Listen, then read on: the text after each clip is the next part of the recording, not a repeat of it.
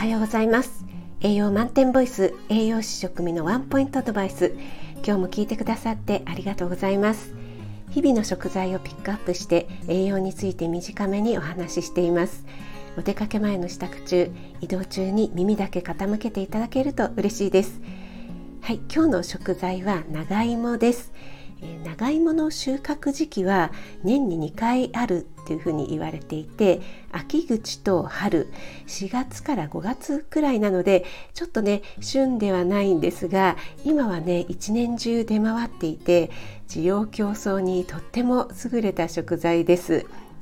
昨日の料理ライブネバネバパワーで勢力アップということでねご紹介した、えー、レシピの方にも長芋を使ったスープご紹介したので今朝の食材として取り上げてみました。長芋はね芋類の中では唯一生で食べられる食材なんですね。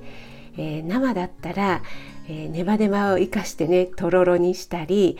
細切りにするとねシャキシャキした食感でわさび醤油に鰹節をかけてとかもね美味しいですよね。また煮ると芋特有のホクホクとした食感になります。調理次第でいろいろと楽しめるところも長芋のねいいところですよね。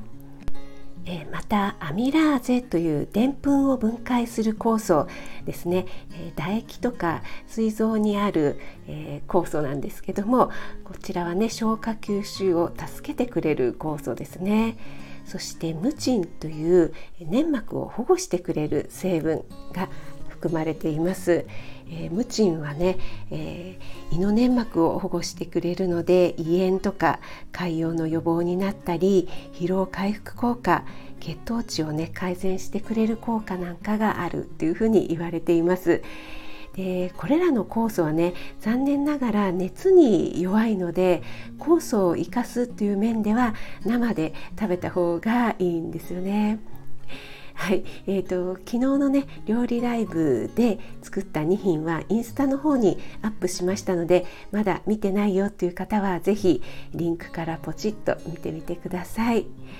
あなたが美味しく食べて美しく健康になれる第一歩を全力で応援します。フォロー、いいね押していただけると嬉しいです。6月14日月曜日、1週間の始まりですね。えー、今日も良い一日となりますように気をつけていってらっしゃい。